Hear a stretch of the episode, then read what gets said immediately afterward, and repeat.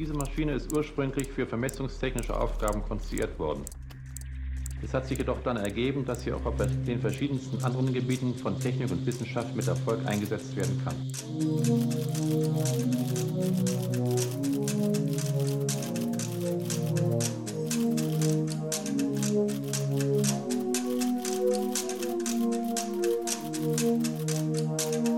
Hi, are we on now? Привет, Xyrel. Hallo Timeless. So, heute ist die 18. Folge vom Schlüsseltechnologie-Podcast dran. Und? Also die Folge 18, die die 19. ist natürlich. Ah, das stimmt, die Folge 18. Jagen. Ja, oh, ich möchte mich nicht falsch ausgedrückt haben. Ja, die Folge 18, richtig. Und heute haben wir ein kleines Follow-up. Wir haben in einer unserer ersten Folgen, ich glaube, es war die Folge 2, ich ja. das kurz nachschlagen, genau, eine Folge über den Aufruf an der Webseite gemacht und da auch kurz über DNS gesprochen. Und das wollen wir uns heute mal genauer angucken, richtig?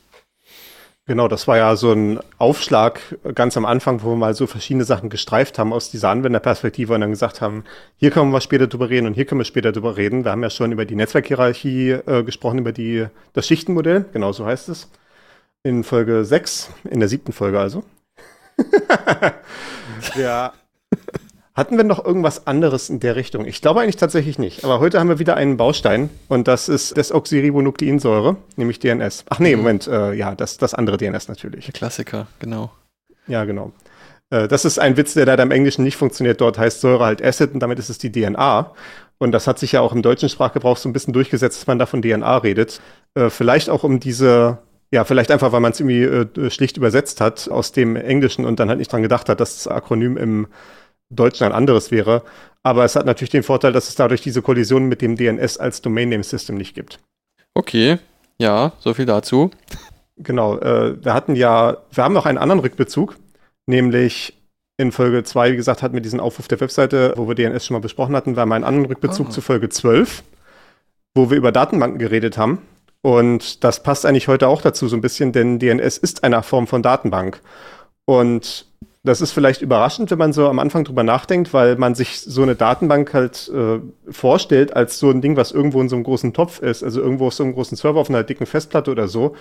Aber wenn man sich hier die Definition von der Datenbank anguckt, die wir in Folge 12 erwähnt hatten, dann steht ja da nichts davon, dass die irgendwie auf einem Server, irgendwie auf einer Festplatte oder sowas sein muss. Ne? Hier ist das halt einfach ein System zur elektronischen Datenverwaltung. Die wesentliche Aufgabe ist die Speicherung von Daten in großen Mengen, effizient, widerspruchsfrei und dauerhaft. Benötigte Teilmengen werden in unterschiedlichen bedarfsgerechten Darstellungsformen bereitgestellt. Da, da steht ja nichts davon, wie das genau jetzt irgendwie abgelegt wird oder so. Und DNS ist ein Beispiel für äh, eine Datenbank, die eben nicht dieser große Topf auf einem Server irgendwo ist, sondern eine globale, verteilte, hierarchische Datenbank. Und was das alles heißt, das werden wir uns jetzt im Detail angucken. Ja, ich bin sehr dafür. Die Grundidee ist ja diese Namensauflösung, die wir gesehen hatten. Also man könnte so die Analogie aufmachen zu sagen, das ist das Telefonbuch des Internets.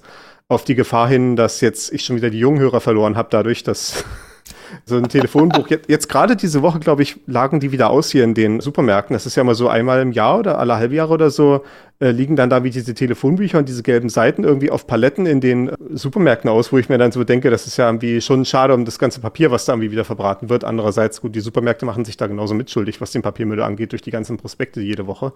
Aber das ist ein anderes Thema. Das müssen wir dann in irgendeinem Klimapodcast oder so besprechen. okay, aber das machen ähm, nicht wir. Aber das ist ja die Idee, da hat man halt so ein Telefonbuch, das wird dann irgendwie ausgestellt und man kann dann irgendwie nachgucken, äh, ich brauche hier irgendwie die Nummer von Frau Meier aus der Schlüterstraße und dann schlägt man da halt auf unter M und guckt dann halt da und dann stehen dann da irgendwie 20 Meyers und dann steht dann eventuell die Adresse dabei und irgendwie eine Nummer und sowas. Und äh, ja, das war, als ich noch ganz klein mit Hut war, so in den 90er Jahren, war das vielleicht noch eine sinnvolle Sache einigermaßen. Dann ging das dann halt los damit, dass diese Informationen halt auch äh, missbraucht wurden, so dass sich dann alle wie aus diesen Telefonbüchern haben rausstreichen lassen. Und ja, die äh, Nützlichkeit dieser Dinge hat sich dann so im Wesentlichen beschränkt auf irgendwelches Gewerbe nachzuschlagen. Und das tut man halt heutzutage über das Internet, wenn man halt in irgendeiner Form mit internetfähigen Endgeräten vertraut ist, was ja nun doch die meisten sind. Natürlich je nach Altersgruppe unterschiedlich, aber ich glaube mal irgendwie im, im global über die ganze Bevölkerung doch die meisten. Von daher hat diese Telefonbuchanalogie vielleicht heute gar keine große Relevanz mehr. Äh, DNS hingegen verwendet jeder von uns jeden Tag. Also alleine, wenn ich irgendwie so gucke hier, äh, was jetzt gerade an Aufnahmetechnik auf ist, wahrscheinlich musste ich hier auch schon äh, zig Domains nachschlagen, beziehungsweise nachschlagen lassen natürlich, um hier überhaupt zu unserer Schalte zu kommen, um zu unseren äh, Notizen zu kommen, die wir hier vorbereitet haben, um nochmal nachzuschlagen in der Datenbankfolge nach der Definition, die ich gerade vorgelesen hatte und so weiter und so fort. Ja, richtig. Also jeder, der das Internet täglich benutzt, benutzt natürlich logischerweise dementsprechend auch DNS. Nur weil das jetzt noch nicht gefallen ist, ich würde es gerne nochmal sagen. Es geht also darum, dass ähm, normalerweise so IP-Adressen verwendet werden von Rechnern, die am Internet hängen. Und da das immer irgendwelche komischen Zahlenkolonnen sind, bei IPv6 ist das noch spannender, gibt es also dieses Domain Name System, was quasi diese kryptischen Zahlen in angenehm zu merkende und zu tippende Internetadressen übersetzt. Wie zum genau. Beispiel genau. Xerillion.de oder dergleichen. Genau, das wäre dann die, da kommt dann die entsprechende Zahlenfolge raus, unter der man diesen Podcast runterladen kann. Die ich selber jetzt auch nicht aus dem Kopf weiß. Ich, ich kann tatsächlich sagen, wahrscheinlich, wenn ich die IP jetzt sehen würde, dann würde ich auch wissen, dass das tatsächlich meine ist, aber ich kann sie jetzt nicht aus dem Kopf rezitieren, weil ja, das hat auch keine große praktische Relevanz meistens. Äh, es gibt eventuell so ein paar IP-Adressen, die man kennen kann für halt DNS-Server, also wo man halt das DNS selber erreicht. Das äh, ist eine andere Sache, das werden wir dann am Ende nochmal besprechen.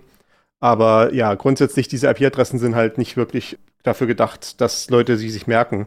Und stattdessen haben wir diese Servernamen, ja, wie halt zum Beispiel xerillion.de oder wir nehmen halt immer so dieses Beispiel wikipedia.org, um so ein bisschen neutral zu bleiben, weil das ja irgendwie, dass wir jetzt nicht irgendwelche Firmennamen oder sowas als Stand-in nehmen.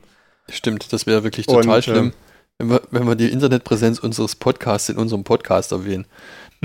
naja, guck mal, stell dir mal vor, in, in zehn Jahren hört sich das hier jemand an. Äh, zwischendurch ist vielleicht die Webseite irgendwie x-mal umgezogen. Und die Leute wissen nicht, wovon wir hier reden. Ah, ja, oh Gott. Wikipedia wird es aller Wahrscheinlichkeit nach auch geben. Ich, ich halte es für relativ unwahrscheinlich, dass sowas wie Wikipedia nochmal entsteht, weil, also wenn überhaupt, wird es irgendwie ein neues Projekt geben, was diesen Datenbestand weiterverwendet und dann irgendwie nach den eigenen Bedürfnissen formt. Aber äh, dass sich jemand mal hinsetzt und sagt, wir schreiben von vorne nochmal jetzt eine neue Enzyklopädie, ist doch relativ unwahrscheinlich. Aber gut. Ich, ich möchte ein, dem nicht äh, widersprechen. das ist jetzt ein Abschweif, den können wir, glaube ich, mal so stehen lassen. Ähm, wir wollten DNS erklären eigentlich mal, bevor wir hier in Tiraden ausgebrochen sind. Oder ko konkreter gesagt, bevor ich Tiraden ausgebrochen bin. Historischer Vorgänger von dieser Namensdarstellung, Namensauflösung war, dass man einfach für das gesamte Internet so eine Host-Datei hatte. Also so eine Liste quasi, wo steht, die folgende IP-Adresse gehört zu folgendem Rechner. Und dann stand dann halt, es zu der Zeit waren das ja hauptsächlich so Unis in Amerika und so, die da angeschlossen waren. Und dann stand dann halt sowas wie von wegen der Server 17 von der Cornell-Universität hat folgende IP-Adresse. Dann wäre das dann halt irgendwie die IP-Adresse und dann irgendwie meinetwegen ne, Server 17.cornell.edu oder was auch immer. Ne? Und dann gab es halt diese Host-Datei, die wurde dann halt in regelmäßigen Abständen mal irgendwie rumgeschickt. Es gab ja dann irgendwann auch schon E-Mail, da wurde dann, oder es wurde vielleicht einfach per Post rumgeschickt und das hat dann wie jemand in dem Universitätsrechenzentrum dann halt eingetippt in die entsprechende Host-Datei, die auf dem Großrechner da gespeichert war. Und so wurde am Anfang eine Namensauflösung gemacht, äh, dass halt einfach in dieser Datei nachgeguckt wurde in der aktuellen Fassung, was die Analogie zum Telefonbuch eigentlich noch viel mehr verstärkt, weil das Telefonbuch ja auch quasi genau das ist. Du hast eine Liste von allen Nummern bei dir irgendwie zu Hause im Schrank liegen und wenn du mal nachschlagen musst, dann hast du es halt da. Ne? Dann stellt sich auch nicht die Frage, dass man ein ganzes System dafür braucht, denn das ist ja, was DNS heißt, Domain Name System. Ja, okay. Hm, jetzt ist aber die Frage, ne? ich könnte natürlich auch in die Host-Datei, also einfach die gleiche IP-Adresse nehmen und einfach irgendeine x-beliebige, irgendwas x, ich könnte da Horst reinschreiben und dann, wenn ich dann zum Horst will, dann komme ich irgendwie in Berkeley raus oder so. Im Prinzip ja. Für manche Anwendungen funktioniert das tatsächlich auch. Bei Webseiten funktioniert das nicht so gut, denn irgendwann ist man auch dazu übergegangen, dass äh, mehrere, IP, äh, mehrere Domainnamen auf derselben IP-Adresse liegen können. Was ja zum Beispiel bei meinem Server auch der Fall ist. Ich habe halt einen Server, da laufen sowas wie zehn Dienste drauf im Zweifelsfall. Und die unterscheiden sich dann halt natürlich nicht in der IP-Adresse, weil das halt bei demselben Server ankommen soll, die entsprechenden Datenpakete, sondern die unterscheiden sich in ihren Hostnamen. Und damit das ah. funktioniert, wird dann halt bei so einer HTTP-Anfrage, also wenn zum Beispiel nach einer Webseite gefragt wird oder halt, äh, ja, äh, wenn andere Sachen gemacht werden über so eine HTTP-Schnittstelle, wird dann halt die Information mitgeschickt, um welchen Hostnamen geht es jetzt gerade. Und solange das halt einer ist, der, den der Server auch kennt, ist halt alles gut. Also wenn jemand ankommt und sagt, ich möchte jetzt irgendwie die Indexseite haben, die Startseite von Civilian.de, versteht mein Server, okay, alles klar, ne? Da weiß ich, was zu tun ist. Oh, Wenn du jetzt halt das einträgst, die IP-Adresse unter dem Namen Host und kommst dann an quasi mit deinem Browser, gibst dann irgendwie https Doppelpunkt Doppelslash Host ein, würdest du halt ankommen und äh, du würdest halt sagen zum Server, gib mir die Startseite von Host. Und mein Server würde sagen, was? Den also das würde relativ erwartbarerweise nicht funktionieren. Okay. Das nächste mhm. Problem, und das ist ja eine Ebene, über die wir noch gar nicht gesprochen haben, aber das ist ein, es würde sogar noch viel früher scheitern, weil wir HTTPS haben und nicht HTTP. Und das heißt, man, ich müsste als Server äh, auch noch ein Zertifikat präsentieren für den entsprechenden Namen, sonst will das der Browser auch gar nicht machen. Also der Browser würde sagen, ja gut, das ist ja irgendwie irgendein Server, der mit dem ich da rede, aber der, der behauptet irgendwie Xerillion.de zu sein, das kenne ich nicht, ich will Horst haben. Und das ist nicht Horst. Was soll das? das, okay. ist das, das ist das nächste Problem. Natürlich jetzt TLS-Zertifikat ist nochmal eine ganz andere Sache. Da müssen wir mal bei äh, Gelegenheit drüber reden. Äh, wenn wir vielleicht mal irgendwann mal ein bisschen mehr Einführung in Kryptographie und sowas gemacht haben. Mhm. Okay. Aber das, das ist, woran es tatsächlich scheitern würde äh, bei so einer HTTPS-Webseite. Gut. Wäre das jetzt falsch, wenn wir jetzt bei der Aussage bleiben, dass ein Hostname jetzt die Internetadresse ist? www.wikipedia.de Oder Prinzip ist das ja. unvollständig? Nee, im, im, Prinzip schon. Ein Hostname ist halt. Ein Hostname ist halt in dem Sinne etwas, was du halt in deiner Hostdatei finden würdest. Du kannst es halt auch übers DNS abfragen. Mhm. Es gibt, wenn man dann bei DNS ist, noch diesen äh, spezielleren Namen, quasi eine, eine, spezifischere Kategorie von Hostnamen, nämlich die Fully Qualified Domain Names, FQDN.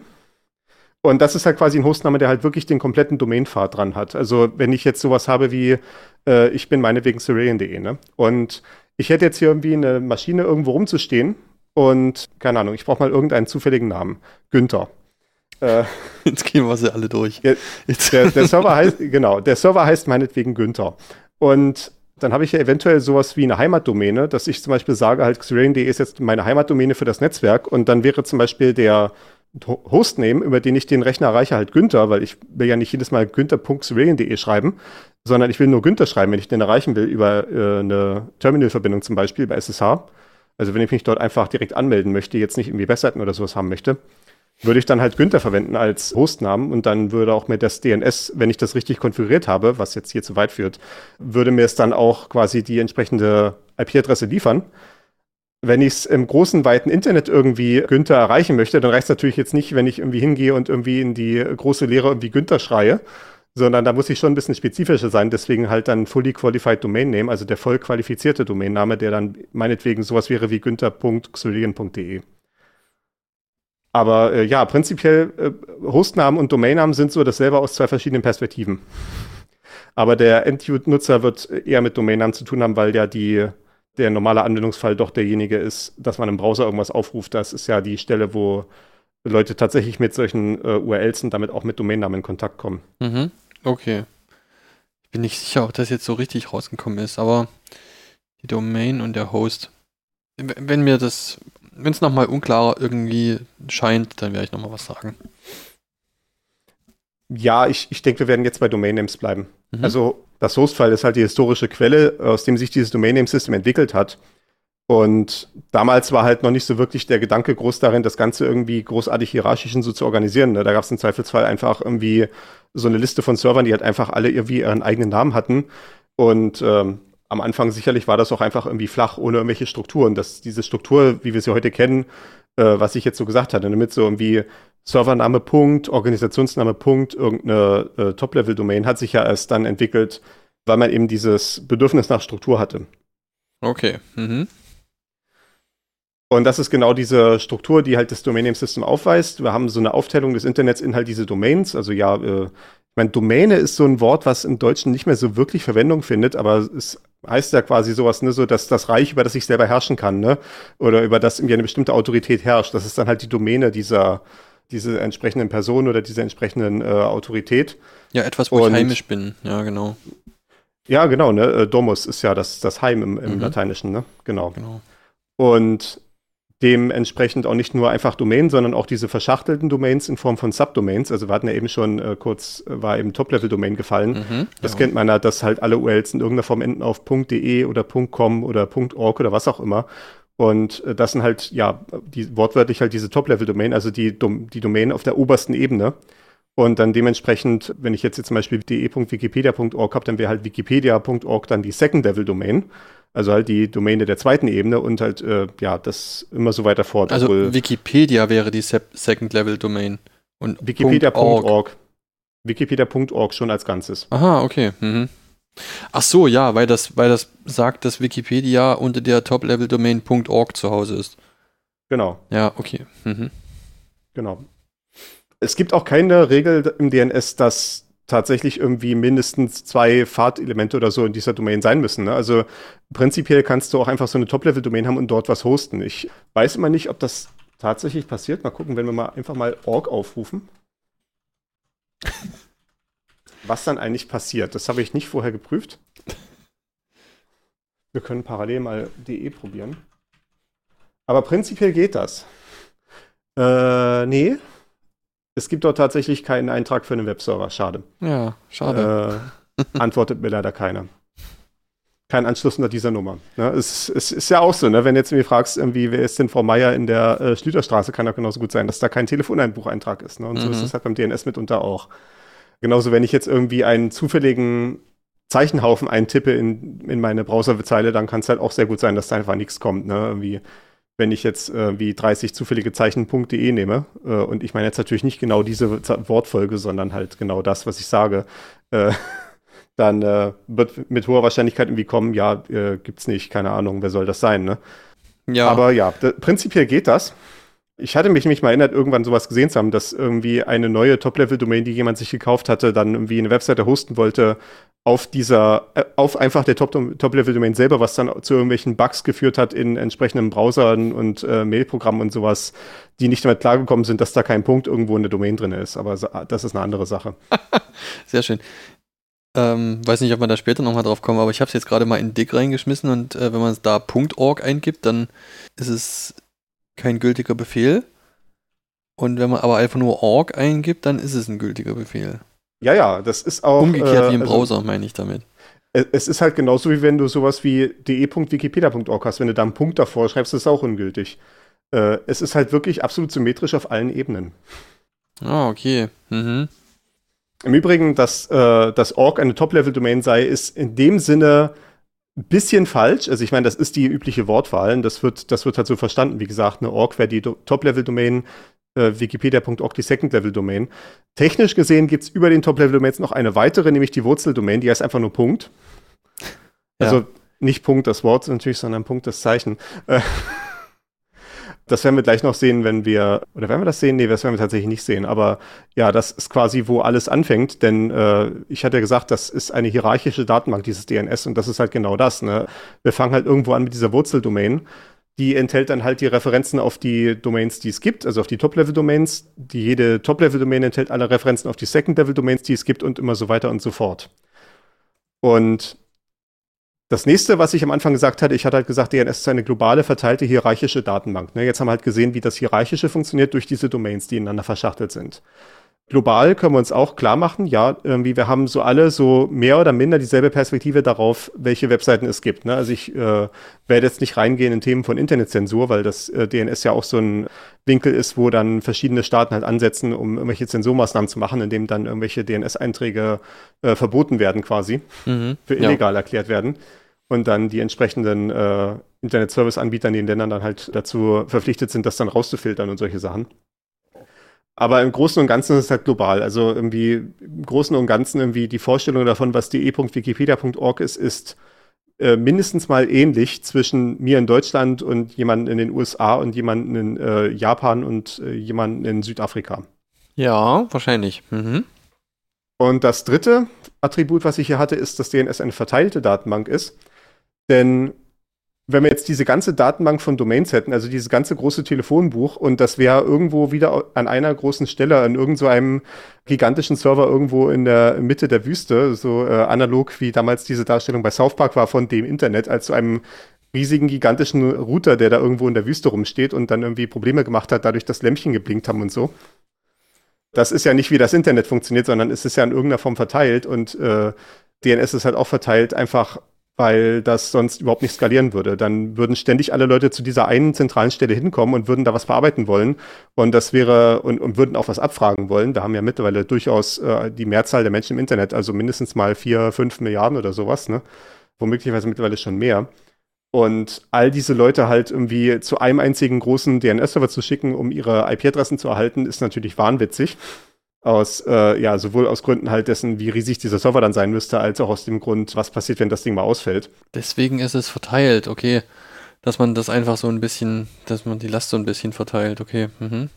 Ja, und dadurch ist es halt auch einfacher zu sagen, wenn jetzt ich irgendwie was an der Domain Xerillion.de ändern will, dann wäre es ja auch total unhandlich, wenn ich halt jedes Mal zu dieser zentralen Stelle gehen muss und so weiter. Und deswegen ist es stattdessen so, dass man nicht nur diese Domain bekommen kann im Sinne von hier irgendwie diese, dieser Name gehört mir und ich kann jetzt irgendwie Einträge machen, sondern man kann dann auch sagen, äh, diese Domain ist eine ganze Zone. Das ist dann so eine andere hierarchische Ebene, die sich so ein bisschen drüber legt.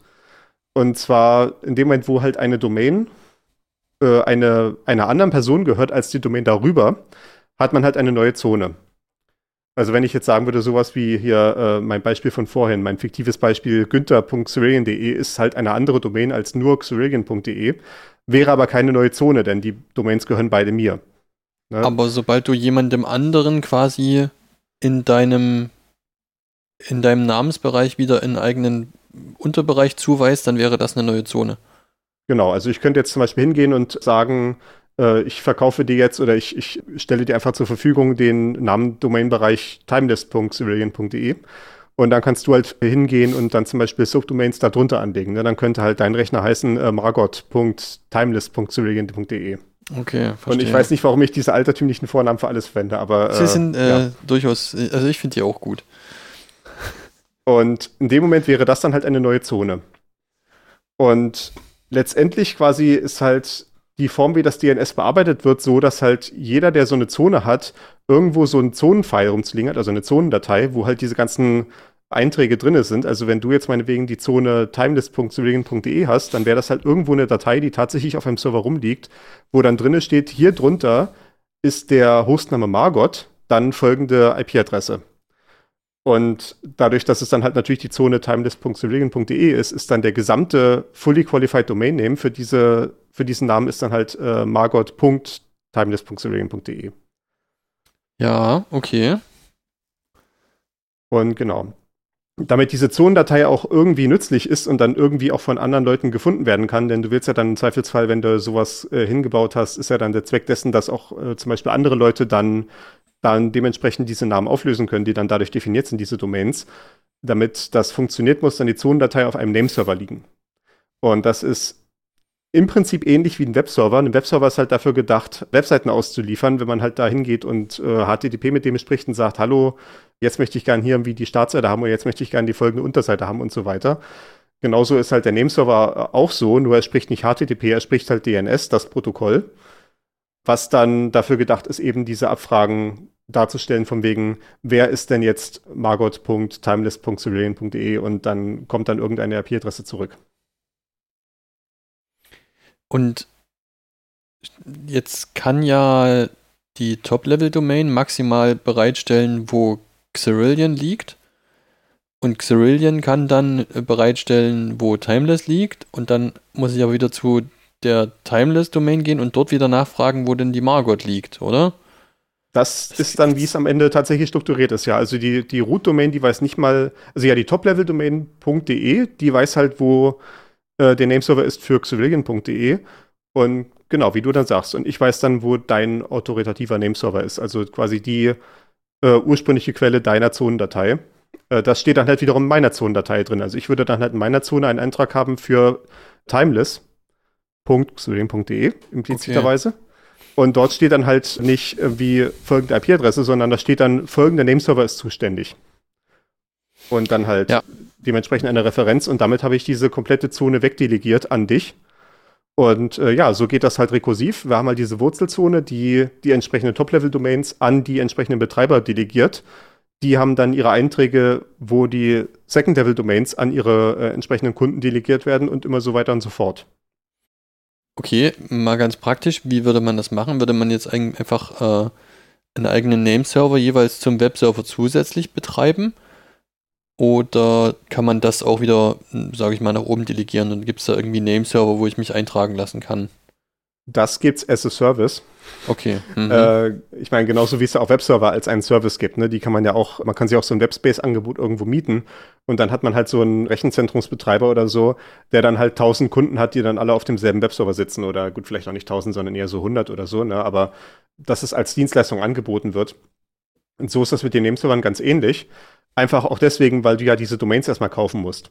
Also auf der allerhöchsten Ebene wird halt die Wurzelzone durch die ICANN kontrolliert. Äh, ich kann kurz nachschlagen, was das Akronym bedeutet. Die Internet Corporation for Assigned Names and Numbers, also die äh, Internetfirma für, oder, wie würde man Corporation, no, sagen wir Firma. Kooperation wahrscheinlich eher. Mhm. Nee, nee, nicht Cooperation, sondern Corporation. Ah ja, richtig, okay. Hm. Ja, ja, Vorsicht. Ähm, die Internetfirma oder Internetunternehmen für zugewiesene Namen und Nummern. Und die machen, ich weiß jetzt gar nicht aus dem Stand, ob die auch IP-Adressenbereiche verteilen. Ja, doch, genau, die teilen auch IP-Adressblöcke zu. Das ist so eine Sache, die man als Endnutzer nicht unbedingt sieht, weil man kriegt dann am Ende so eine IP-Adresse von dem, von dem eigenen Internet-Service-Anbieter, wenn man sich halt, wenn man halt das äh, Kabelmodem oder was auch immer einschaltet oder sich ins Mobilfunknetz einwählt oder solche Sachen. Aber auch diese IP-Adressen müssen ja irgendwo zentral zugeteilt werden, damit nicht Leute einfach die Kreuzung quer doppelt verwenden. Das würde ja den ganzen Zweck äh, untergraben. Ja, der Internet Service Provider muss ja die IPs auch irgendwo hernehmen, die er verteilt. Also ja, genau. muss ja irgendwo das Recht herhaben, die zu verteilen. Ja. Und dementsprechend halt die ICANN ist halt auch dafür zuständig, halt diesen großen IP-Adressraum halt äh, in kleine Stücke zu zerschnippeln und die halt zuzuteilen an äh, Leute. Also natürlich mittlerweile ist da relativ viel auch schon zugeteilt, insbesondere bei diesen IPv4-Adressen, von denen es nur 4 Milliarden gibt, was, wie wir diskutiert haben, zu wenig ist für 8 Milliarden Menschen oder wie viel wir mittlerweile sind. Ja, genau. Äh, die sind alle verteilt und da finden natürlich nur noch so Verkäufe und so weiter statt bei den Internetanbietern, die halt händeringend IP-Adressen brauchen, von irgendwelchen Universitäten, die halt aus historischen Gründen mal irgendwann mal Millionen von den Dingern zubekommen haben und die jetzt halt irgendwie für äh, gutes Geld verkaufen können. Aber gut, diese ICANN vergibt halt auch die Domainnamen, aber halt nur diese Top-Level-Ebene. Also diese, äh, die gehen halt hin und haben halt gesagt, irgendwie die folgende Firma darf halt jetzt .de verwalten. Ich glaube, das ist die DENIC. Ja. Bei uns ist. in Deutschland, ne? Ist das. Nee, das ist aber nicht dieselbe Firma, die auch D6 betreibt, diesen Internetknoten, oder? Äh, ja, doch, nee. Die sind, glaube ich, nee. miteinander verflochten, aber nicht das gleiche.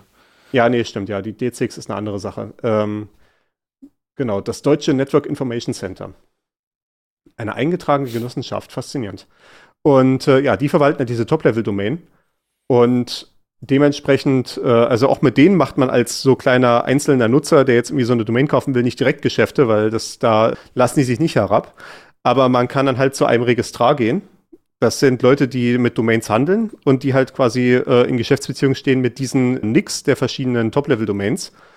Also dann halt zum Beispiel .de für äh, DENIC für .de oder äh, äh, diese Public Internet Registry, glaube ich, ist dann für org und, und so weiter und so fort. Ne? Halt die ganzen verschiedenen TLDs haben halt die entsprechenden Nicks, die dahinter stehen die die Kontrolle haben über die entsprechenden Nameserver für diese entsprechende Top-Level-Domain. Und als Registrar kann man dann da hingehen und sagen, ich habe hier einen Kunden, der möchte jetzt gerne die folgende Domain kaufen und da gibt es dann halt die entsprechenden Preislisten und sowas alles. Ne? Und dementsprechend kann man das dann machen. Man kann dann halt zu so einem Registrar hingehen, als Endkunde auch. Und was ich ja dann auch gemacht habe hier, als ich gesagt habe, ich will jetzt xerayan.de machen, bin ich halt zu dem Registrar meines Vertrauens gegangen, habe halt diese Domain erworben und zahle dafür halt auch dementsprechend, ich glaube, aktuell ist der Preis für eine DE-Domain 12 Euro im Jahr, also 1 Euro im Monat. Und da habe ich ein paar Domains. Ist nicht die einzige, aber gut. Diese Registrare sind dann auch die Stellen, wo allermeistens die Zonenfiles rumliegen. Also die bieten das dann halt meistens als Dienstleistung an, äh, dass man halt das Zonenfile von denen verwalten lassen kann und die haben dann dementsprechend auch den Nameserver, der dazu gehört. Und ich liefere als der Inhaber der Domain quasi nur die Inhalte des Zonenfiles. Also ich sage dann halt, die, die Unterdomain www soll dann sein, folgende IP-Adresse und so weiter und so fort. Ja, okay. Verstehe ich. Also, dass du halt einfach, so wie, so wie wir es gerade gesagt haben, ne, der wird eine Zone zugewiesen und innerhalb der Zone schaltest und waltest du dann im Prinzip, wie du möchtest. Du musst, bist aber natürlich auch selber verantwortlich dafür, dass alles so zusammengesteckt ist, dass es am Ende funktioniert. Genau, also ich meine, wenn natürlich jetzt dort irgendwie Zoneneinträge setzt äh, auf irgendwelche nicht existenten IP-Adressen oder IP-Adressen, die nicht unter deiner Kontrolle sind, äh, dann ist das in gewissem Maße deine Schuld. Ne? Das wäre auch zum Beispiel ein Angriff, wenn ich jetzt sagen will, ich will irgendwie, keine Ahnung, ich will jetzt irgendwie tagesschau.de übernehmen und da irgendwie zweifelhafte Nachrichten posten, äh, dann könnte ich halt irgendwie, wäre halt ein plausibler Angriffsvektor, halt irgendwie die Kontrolle über diesen DNS-Nameserver zu erlangen oder halt irgendwie das Zonenfile bearbeiten zu können, um dann dort irgendwie meine eigene IP-Adresse einzutragen. Wäre natürlich, wie gesagt, noch mit anderen Komplikationen verbunden, weil ich dann auch wieder so ein TLS-Zertifikat brauche, was dann wieder der nächste Angriff ist. Aber diese TLS-Zertifikate werden ja auch dafür ausgestellt für Leute, die halt Kontrolle über die Domain haben und das wird halt meistens dadurch überprüft, dass du halt einen DNS-Zugriff hast. Äh, von daher tatsächlich, wenn du mit dieses DNS rankommst, also an das Zonenfile, dann kannst du ja tatsächlich schon eine ganze Domain übernehmen in den allermeisten Fällen. Ja, okay. Wir müssen mal ein bisschen aufpassen, dass wir jetzt nicht zu sehr in Krypto hier abschweifen. Es soll jetzt erstmal nur um DNS gehen. Das ja. mit dem äh, Krypto und so weiter machen wir vielleicht ein andermal. Ja. Wir haben jetzt schon relativ viele äh, von, dieser, von dieser Struktur auch erklärt, wie dann die Abfragen funktionieren. Was ich jetzt auch schon ein bisschen so anklingen habe lassen, ist, dass es so verschiedene Arten von Datensätzen gibt, die man in so einem Zonenfile eintragen kann, in so einer Zonendatei. Die heißen dann dementsprechend Records, also Datensätze. Und es gibt dafür mehrere Record-Types, die definiert sind. Offensichtlicherweise, ja, äh, gibt es halt so einen Rekord von der Art, der folgende Domainname hat die folgende IP. Also was jetzt quasi diese Hauptanwendung ist, die wir so die ganze Zeit diskutiert haben.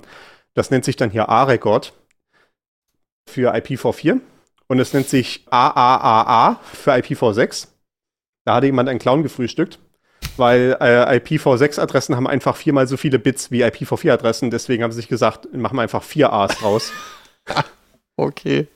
Man spricht da so in, im Jargon auch von Quad-A, weil natürlich A zu sagen ist halt ein bisschen, ja, äh, entweder kindisch oder auch missverständlich und so weiter. Und deswegen halt, wie gesagt, Quad-A, weil Quad halt so vierfach heißt, ne? Irgendwie ja. so wie, äh, ja, wie, wie auch wie Try oder Penta oder ich, ich weiß nicht aus welcher Sprache das Quad gerade wieder kommt, ne? Aber äh, äh, so wie Quadrat, da kommt das ja auch als äh, Wort Herkunft vor, ne? Entweder Griechisch oder Latein. Das, das ist halt die Sache, ne? Es gibt, da irgendwie, es gibt halt irgendwie diese griechischen Präfixe und es gibt die lateinischen Präfixe und ich schmeiße die immer durcheinander, was jetzt was ist. Ne? Also wie, so wie ja zum Beispiel 2 äh, kann ja manchmal bi oder auch die sein. Ne? Also das ist ja sowas wie binär, was halt auf 2 anspielt, aber das ist halt auch Dipol auf der anderen Seite, was ja auch ein 2-Pol ist. Ne? Mhm. Und deswegen, da bin ich mir nicht so ganz sicher, da lasse ich jetzt einfach mal die Finger davon. Äh, ja, wie gesagt, also A ist der Rekordtyp für eine äh, IPv4-Adresse zu einer Domain und Quad A ist für eine IPv6-Adresse zu einer Domain. Äh, und natürlich geht auch beides mit einmal. Also halt auch zum Beispiel meine Server haben ja sowohl IPv4-Verbindungen als auch IPv6-Verbindungen. Und das heißt, dementsprechend würde man zum Beispiel bei Xerillion.de beide Rekordtypen erhalten können. Mhm, ja, okay, gut. Eine andere Sache, die auch relativ häufig verwendet. Hast du noch was?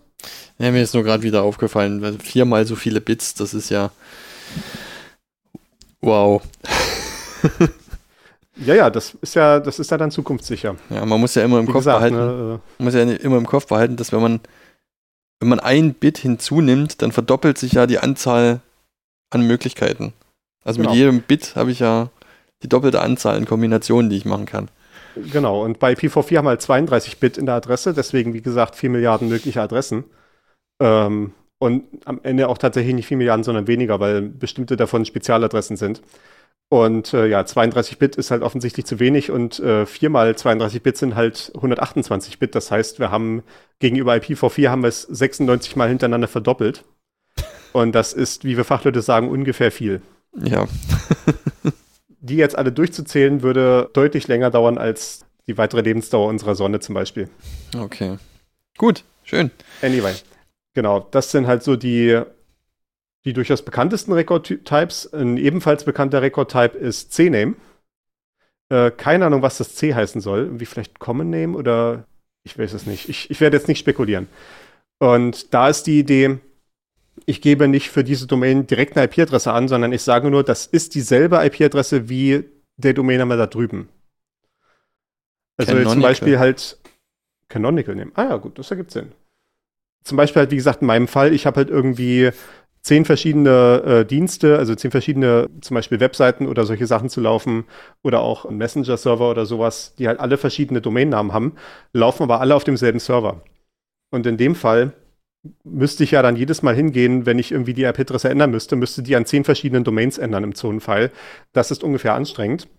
Deswegen sage ich dann stattdessen, für den folgenden Dienst zum Beispiel, der hat einfach dieselbe IP-Adressen wie dieser andere Dienst hier und dementsprechend setze ich da einen CNAME-Rekord, dass ich sage, Name 1.xurian.de ist dasselbe wie Name 2.xurian.de. Achso, und dann führe ich, dann führe ich quasi einfach so eine Liste mit allen äh, Diensten, die ich auf derselben Maschine betreibe. Quasi, ne? Ja, okay.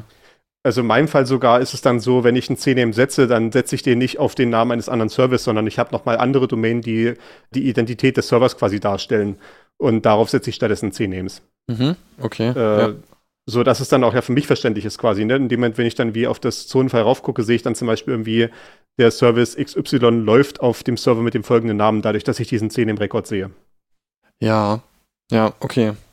Mhm. Das sehen wir auch dann gleich nochmal in unserem Beispiel später. Wir haben ja hier äh, gegen Ende ein komplexes Beispiel vorbereitet. Mhm. Einen anderen Rekordtype äh, nennt sich PTR, Pointer. Bin ich mir relativ sicher, weil das ist so die übliche Abkürzung für Pointer, die man so öfter mal findet, auch so im Programmiersprachen, so PTR. Und das ist im Prinzip dasselbe wie der A-Rekord, nur umgedreht. Denn es gibt auch die, einen Anwendungsfall dafür zu sagen, ich habe nicht die Domain, ich will jetzt eine IP-Adresse haben, sondern ich habe hier irgendwie so eine random IP-Adresse. Wer ist das überhaupt? Ne, äh, da möchte ich jetzt mal irgendwie einen hinreichend vielleicht menschenlesbaren Namen dazu sehen. Und das macht dann halt so ein PTA-Rekord. Äh, ich werde jetzt nicht detailgenau auf die Struktur eingehen, wie das dargestellt ist, weil man kann ja immer nur äh, Domainnamen abfragen. Da wird dann so ein bisschen Trickserei gemacht, um die IP-Adresse umzuformulieren in eine Struktur, die dann wieder wie ein Domainname aussieht. Das machen dann diese PTR-Records. Und da kriegt man dann halt als Ergebnis nicht eine IP-Adresse raus, sondern hat auch wieder eine andere Domain. Also so ähnlich wie bei den CNAMEs als Ergebnis ja dann auch eine Domain rauskommt, kommt halt hier auch eine Domain raus. Und das können wir mal kurz live probieren. Du hast ja schon dick verwendet, also du bist ja äh, grundsätzlich damit der Sache vertraut. Du kannst ja mal den A-Record von xerillion.de abfragen. Und dann kannst du den ja mal in äh, eine. Okay, ich sehe gerade, das löst gar nicht auf über PTR. Da gibt es gar keine Antwort. Schade. Äh, wir probieren es mal live mit was anderem. Wir nehmen mal, keine Ahnung, äh, wir nehmen mal de Wikipedia.org. Und da kriegen wir eine IP raus. Und dann machen wir die Abfrage mit Dick. Dann sagen wir als Rekordtype PTR und wir nehmen diese. Ach, ja, okay. Ich verstehe gerade, warum er es nicht versteht, weil man muss die vom, äh, umformatieren. Ja, ja, ja. Ach, ja. Des, deswegen sollte man solche Sachen nicht äh, spontan machen, sondern vorplanen. Ja, ja, ja. Ich paste dir mal kurz das äh, rein, damit du es in den Notizen sehen kannst. Das müssen wir dann auch an die ordentliche Stelle kopieren. Das ist die IP-Adresse, das ist auch dieselbe, die wir rausbekommen hatten in unserem Beispiel, weil wir in unserem Beispiel auch die Wikipedia-Org verwendet hatten. Und da siehst du halt, wenn man nach so einem PTA-Rekord fragt, dann muss man die IP-Adresse andersrum schreiben. Und dann noch in-adre.arpa hinschreiben. Das ist halt, äh, ja, äh, das wurde dann irgendwann mal so festgelegt, dass das halt die Struktur dafür ist. Und dass man die IP-Adresse rückwärts schreiben muss, liegt halt auch daran, halt, wie halt die Hierarchie im DNS funktioniert, dass halt die Zonennamen ja, je spezifischer sie werden, nach links hin wachsen, während halt die IP-Adressen, je spezifischer sie werden, ist quasi, äh, ändert sich halt rechts. Ne? Also wenn halt so ein IP-Netz hast, das irgendwie verschachtelt ist, dann wäre es halt quasi die erste Zahl, die zuerst festgelegt wird auf der größten Ebene und dann die zweite Zahl auf der kleineren Ebene und die dritte Zahl auf der noch kleineren Ebene und so weiter. Ja. Und damit das in diese DNS-Struktur von verschachtelten Zonen passt, muss dann die IP-Adresse umgedreht werden, wenn man danach fragt. Ja, also das, was, das, was jetzt zum Beispiel äh, de.wikipedia.org ja sagt, ist, äh, gib mir de, was also die deutsche Version ist, die aber innerhalb der Wikipedia liegt und Wikipedia liegt in der Top-Level-Domain org. Ja, also mhm. es wird quasi, geht von klein nach groß, während das bei IP-Adressen umgekehrt ist. Und deswegen muss ich, müsste man auch die IP-Adresse genau. hier umgekehrt eintippen. Okay, ja. Genau. Also wir hatten halt hier dieses Beispiel, dass wir de.wikipedia.org haben. Das löst auf in die IP-Adresse 91, 198, 174, 192 zur Zeit der Aufnahme dieses Podcasts offensichtlicherweise. Mhm. Und dann haben wir diese Zahlenfolge umgedreht und halt den PTA-Rekord angefragt für äh, eben die umgekehrte Zahlenreihenfolge .inadre.apa und kriegen dann als Antwort, äh, man würde ja jetzt so spontan erwarten, de.wikipedia.org. Das passiert aber gerade bei diesen größeren Diensten meistens nicht. Eben aus dem Grund halt, was ich eben gesagt hatte, dass ja ein Server mehrere Webseiten darstellen kann. Und das sehen wir hier in dem Fall auch im de.wikipedia.org ist ja auch eine Abfrage schon, sehen wir hier, dass das erstmal so ein C-Name ist auf ja. einen völlig anderen Namen, hier dyna.wikimedia.org. Und erst da gibt es dann tatsächlich eine IP-Adresse dazu und offenbar ist auch das eine äh, Information, ja, äh, äh, eine nicht direkt dieser Name. Ich denke mal, dieses dynawikimedia.org, das wird dann ein Load Balancing sein, wo wir dann je nach Abfragestandort eine andere IP bekommen. Also, dass man halt quasi als Europäer eine IP bekommt und als Amerikaner gibt es irgendwie eine andere IP von einem Server, der mehr in der Nähe steht, wo dann die entsprechenden Daten geliefert werden. Und dementsprechend, wenn ich das rückwärts auflöse, komme ich dann halt darauf, dass der Server eigentlich textlb.esams.wikimedia.org heißt. Also LB würde dann wieder hindeuten auf diese Sache mit dem Load Balancing, also Lastverteilung halt in dem Fall zwischen verschiedenen Regionen. Ja. Und wenn ich die Namensschemata von Wikimedia so ein bisschen erinnere, dann glaube ich, dass AMS äh, in dem zweiten Namensteil heißt Amsterdam. Also, dass wir da in dem Moment mit einer IP rausgekommen sind, die in Amsterdam gehostet ist.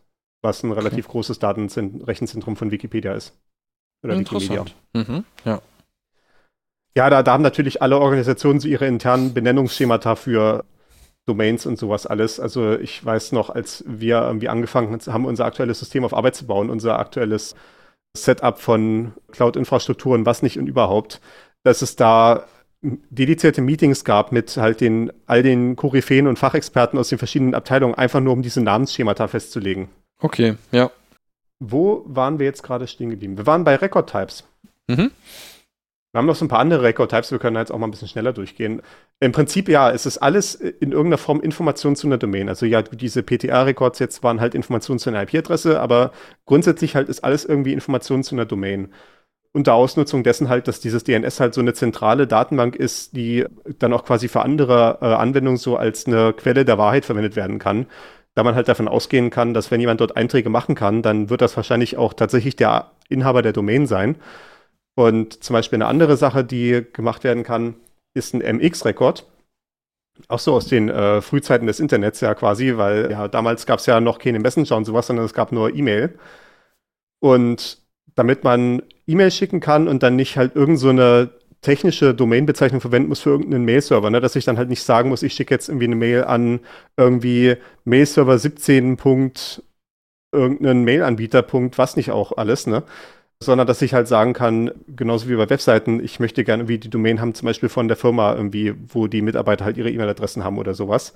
Oder halt von der Uni oder was auch immer. Kann man halt sagen, bei der Domain steht so ein MX-Rekord dran und da steht drinne der Domainname von dem Server, der für die E-Mail dieser Domain zuständig ist. Also wenn jemand schreibt, add diese Domain, eine E-Mail-Adresse hat, würde die E-Mail dann bei diesem entsprechenden äh, Mail-Server landen. Ja, okay. MX wäre ja wahrscheinlich Mail Exchange oder sowas, ne? Ja.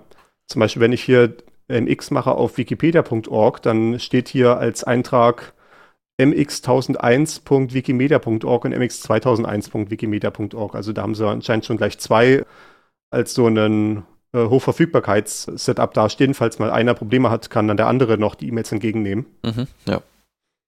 Und man sieht halt auch, das muss ja auch überhaupt nicht unter derselben Domain sein. Das kann dann halt auch irgendwie ein völlig anderer Anbieter sein. Also wahrscheinlich, was halt heutzutage zum Beispiel relativ weit verbreitet ist, ist sowas, dass dann, ne, wenn irgendwie eine Firma E-Mail-Adressen hat, also so eine Info at Fleischerei lange oder was nicht alles, ne, äh, dass dann die Fleischerei nicht ihren eigenen Mail-Server hat, sondern die ist dann irgendwie bei äh, Microsoft Outlook Cloud oder was auch immer oder bei Google Mail und so. Und dann würde das halt so ablaufen, dass dann der Inhaber der Domain, also halt die Fleischerei zum Beispiel, dann halt von dem entsprechenden Mail-Anbieter angewiesen wird, halt diesen MX-Rekord so zu setzen auf einen Mail-Server von dem Mail-Anbieter. Ja, okay. Eine andere Sache, die so ein bisschen ähnlich ist dazu, ist SRV-Records, weil natürlich MX ist halt spezifisch auf Mail ausgelegt und dann hat man irgendwann festgestellt, es gibt andere Sachen, wo man das eigentlich auch machen will. Also halt, ja, zum Beispiel halt Messenger-Dienste, die so auf dem eigenen Server laufen können. Also ich habe zum Beispiel so einen Matrix-Server, was so ein verteiltes Messaging-Protokoll ist, wo halt auch jeder seinen eigenen Server mitbringen kann. Und da kann man auch sowas sagen wie, ja, ich, ich habe hier, ich, ich möchte halt gerne quasi in meiner Adresse von meinem Nutzernamen möchte ich halt drinne stehen haben als Servernamen, halt, was auch immer mein Server ist, ne? Zum Beispiel halt xerillion.de wäre halt eine Möglichkeit. Aber vielleicht betreibe ich den Matrix-Server dafür nicht unter xerillion.de, sondern halt wie bei den Mail-Sachen auch, betreibe ich den vielleicht unter einer anderen Domainnamen oder ich betreibe den vielleicht auch, äh, lasse den vielleicht von jemand anderem hosten und möchte halt nur diesen Namen dafür verwenden und dann würde ich dann halt so einen SRV-Rekord anlegen dafür. Bei, oder halt auch bei XMPP wird das auch verwendet. Also bei diesen ganzen Messenger-Diensten kommt das relativ häufig vor die man auf den eigenen Servern hosten kann. Mhm, ja. Das ist schon so ein Beispiel für, wo dann quasi das so hingestellt wurde, dass es eigentlich relativ allgemein gehalten ist und da relativ viele allgemeine Informationen reinkommen, dann komplett in die Beliebigkeit abgesprungen sind wir dann mit TXT-Records. Das ist einfach beliebige Textinformationen. So ist es halt definiert. Ne? Wie hier können Sie Dinge reinschreiben, die irgendwie interessant sind. Ah, was cool. aus. Mhm. Was natürlich jetzt erstmal aus Sicht des DNS jetzt keine weitere Struktur irgendwie angibt, sondern quasi es ist einfach irgendein Text. Und das wird dann verwendet von allen möglichen anderen Spezifikationen. Also wenn man dann irgendeine andere Spezifikation hat, die sagt, ich muss noch irgendwo so ein Stückchen Config ablegen oder sowas, so, eine gewisse Konfigurationsoption. Und ich habe jetzt gerade keine andere Datenbank zur Hand, lass uns doch einfach mal DNS nehmen, weil wir können noch einen TXT-Rekord anlegen lassen. Zum Beispiel wird das verwendet für so äh, Mail-Auslieferungssachen. Ach Gott, da, da stecke ich jetzt leider nicht so richtig im Thema drin, was da die Logik war. Aber grundsätzlich so die Idee ist, äh, das nennt sich Sender Policy Framework. Es würde jetzt zu weit führen, das genau auszuführen, aber die Grundidee ist quasi, das kennt man ja so ein bisschen, dieses Problem, äh, dass Leute einfach anfangen, dann halt Mails zu verschicken mit gefälschten Absendernamen und sowas. Und wenn das dann halt der Mailserver vom Empfänger entgegennimmt, wie soll er dann entscheiden, ob das auch tatsächlich legitim ist? Äh, weil es kann, ne, wie, wie soll er entscheiden, wer irgendwie eigentlich eine Mail senden darf für die entsprechende Absenderadresse? Und ja. deswegen wurde dann immer dieses SPF äh, definiert. Und das wird über solche TXT-Records abgebildet. Dass man dann quasi sagt, in dem Moment, wo irgendwie so eine Mail ankommt von einer bestimmten IP-Adresse, macht man so eine Rückwärtsauflösung von der IP-Adresse mit diesen PTA-Records. Und dann würde man dann gucken, ob das auf die SPF-Regel passt. Und auch das können wir uns hier bei Wikipedia angucken. Wenn du mal deinen Dick äh, loslässt, auch wieder auf wikipedia.org und dann die TXT-Records abfragst, dann siehst du da unter anderem so ein SPF-Rekord, also dieses Ding, was hier heißt, V ist gleich SPF 1 und so weiter, ne? Ja. Und da siehst du jetzt halt, äh, das passt halt hier in dem Sinne wieder, weil wikipedia.org halt offenbar auch eine Domain ist, wo tatsächlich aktiv Mail äh, geschickt wird, also wo es dann auch Adressen gibt, die halt auf wikipedia.org enden. Und da gibt es dann halt so ein SPF, was da eingerichtet ist. Und hier ist es halt quasi, niemand darf Mails in unserem Namen verschicken, außer Server, wo wikimedia.org hinten dran steht an der Domain. Ja. In genau. dieser Rückwärtsauflösung. Mhm. Also wenn irgendein Server, wenn irgendein so E-Mail-Server, der das halt konfiguriert hat, dieses SPF zu verwenden, kriegt irgendeine Mail, wo halt als Absenderadresse drin steht, at wikipedia.org in irgendeiner Form. Kann halt diesen TXT-Rekord abfragen, sieht halt hier diese Regel, weiß dementsprechend, okay, ich muss jetzt mal gucken, wer hat mir das jetzt eigentlich gerade geschickt, ne? Äh, macht auf diese IP so eine Rückwärtsauflösung und dann kommt da meinetwegen raus hier irgendwie äh, kunde17.telekom.de. Jetzt stark vereinfacht, ne? aber grundsätzlich so sehen tatsächlich die PTR-Records dann aus für IP-Adressen von Endkunden hier so in äh, bei normalen Internet-Service-Anbietern. Okay. Da wird das dann irgendwie irgend so eine Zeichenfolge Punkt, Dynamic Punkt, Internetanbieter sein, ne? Mhm. Und das passt dann halt nicht auf diese SPF-Regel, ne? Weil hier Lieschen Müller darf halt leider keine Mails von wikipedia.org verschicken. Ja. Sondern das okay. darf halt nur ein Mail-Server, der irgendwie bei Wikimedia rumsteht. Und das ist halt durch dieses SPF abgedeckt. Okay, nur nochmal für mich. Also im Prinzip ist ja, sind ja dann diese Record-Types sind ja dazu da, dass man sagt, okay, das ist jetzt hier ein MX-Record, also in Informationen zu einem Mail-Server. Und es sind einfach, es ist einfach spezifiziert. Irgendwo hat man sich da mal drauf geeinigt, wie ein Eintrag für einen Mail-Server auszusehen hat und was da für Informationen in welcher Reihenfolge kommen müssen und wie das ja. strukturiert ist. Und das bedeutet ja, ich gebe im Prinzip den Record-Type dafür an, damit die Gegenstelle auch mit dem Datenstrom am Ende was anzufangen weiß. Einmal das und zweitens mal dessen, weil du auch, wenn du eine Abfrage machst ans DNS, musst du immer sagen, was du jetzt genau haben willst für einen Record-Type. Ja, okay. Also du, da kann dir der DNS-Server nicht einfach beliebige Sachen zurückliefern. Es gibt so ein paar Sonderregeln, wie halt zum Beispiel in dem Moment, wo du nach einem A-Rekord fragst, kann dir der Server auch stattdessen einen C-Name schicken. Ne, das ist halt erlaubt, ne? wenn er halt sagt, ich weiß jetzt nicht, wo die IP-Adresse ist, aber hier ist der Canonical Name, guck mal danach. Okay, ja. Das ist halt eine Sache, die erlaubt ist. Oder halt zu sagen, und das werden wir ja gleich in unserem Komplexbeispiel sehen, wir kriegen dann einen NS-Rekord, also halt quasi, ich weiß es nicht, aber da drüben ist der Nameserver, der könnte es wissen. Mhm. Ja, okay. Und das ist ja auch dieser letzte Rekordtype, den ich hier in der Liste stehen hatte, halt, wenn man halt so eine Zonendelegation macht, also wir sind halt meinetwegen auf der Ebene von xerion.de und jetzt kommt jemand und fragt äh, in irgendeiner Form nach timeless.xerion.de, was, äh, um es nochmal zu erwähnen, natürlich nur ein Beispiel ist, das gibt es zumindest zum Zeitpunkt der Aufnahme nicht tatsächlich. dann würde halt mein Nameserver dann in dem Fall sagen, nee, kenne ich nicht, aber ich habe hier so einen NS-Rekord für Timeless sein Nameserver. Guck doch mal danach. Okay, ja. Genau, und damit haben wir im Prinzip auch jetzt im Laufe der Folge schon äh, mehrmals so anklingen lassen oder auch explizit schon gesagt, wie so eine Domainabfrage letztendlich funktioniert in der reinen Lehre.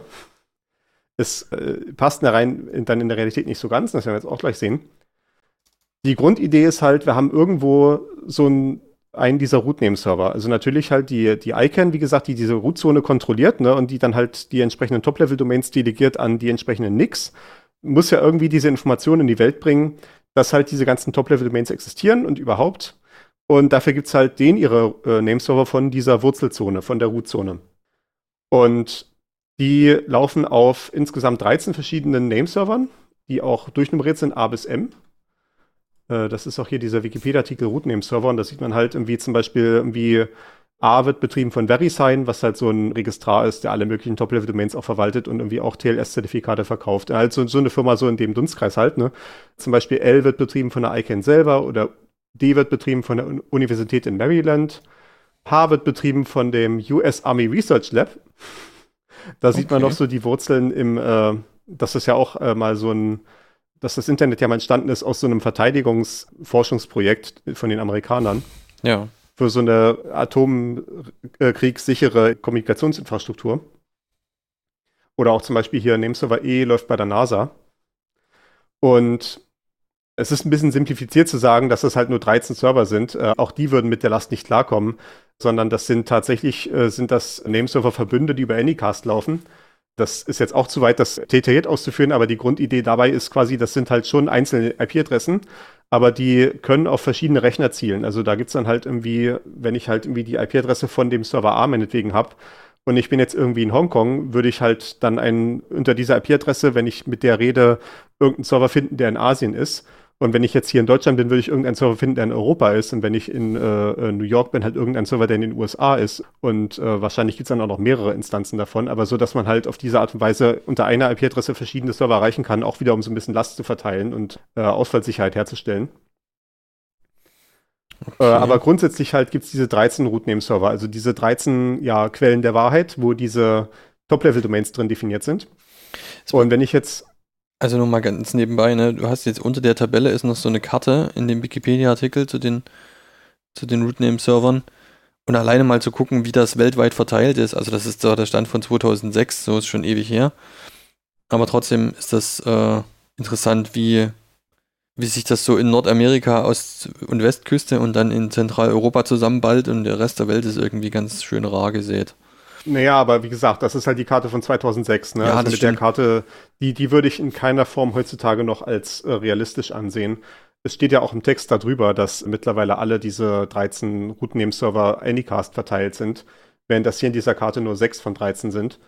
Und ich gehe auch davon aus, dass die zum Beispiel die Instanzen in Afrika mittlerweile deutlich mehr geworden sein werden. Einfach dadurch, dass die Internetnutzung sich halt dort auch sehr stark vergrößert hat in den letzten Jahren. Ich meine, 2006 waren in Europa tatsächlich schon signifikante Anteile der Haushalte am Internet in irgendeiner Form, während in Afrika da noch so gut wie gar nichts war. Und das hat sich natürlich, äh, oder auch in Asien hat sich das ja auch enorm gewandelt in den letzten 15 Jahren. Das sind ja Welten mhm. äh, in, ja. in Technikerzeit.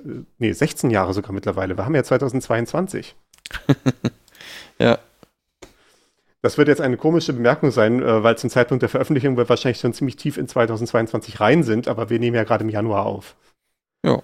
Es ist noch diese Phase des Jahres, wo man noch ständig aus Versehen das alte Jahr schreibt, wenn man ein Datum schreibt. Aber gut. Genau, wir haben halt diese Rootname-Server und wenn ich jetzt eine beliebige Domain abfragen möchte, kann ich im Prinzip zu diesen Root-Servern hingehen als ersten Schritt. Also ich könnte die halt als Quelle meiner Wahrheit verwenden grundsätzlich. Dann würde ich halt im ersten Schritt immer nur rausbekommen, wer die TLD ist. Ne? Ich kann hier, wie wir in unserem Komplexbeispiel hier unten dargestellt haben, und das können wir vielleicht an dem äh, jetzt schon mal durchsprechen in dem Moment, wir wollen meinetwegen hier de.wikipedia.org abfragen und wir gehen über so einen Rootname-Server als Quelle der Wahrheit. Fragen den also, in dem Fall war das hier irgendwie der äh, Root-Server M. Das geht und dann kriegen wir halt erstmal nur so raus, ja, wir wollen wissen, A-Rekord für de.wikipedia.org und der sagt nur so, ja, keine Ahnung. Äh, aber äh, org ist unter folgendem Nameserver und dann kommt halt hier der Name eines Nameservers.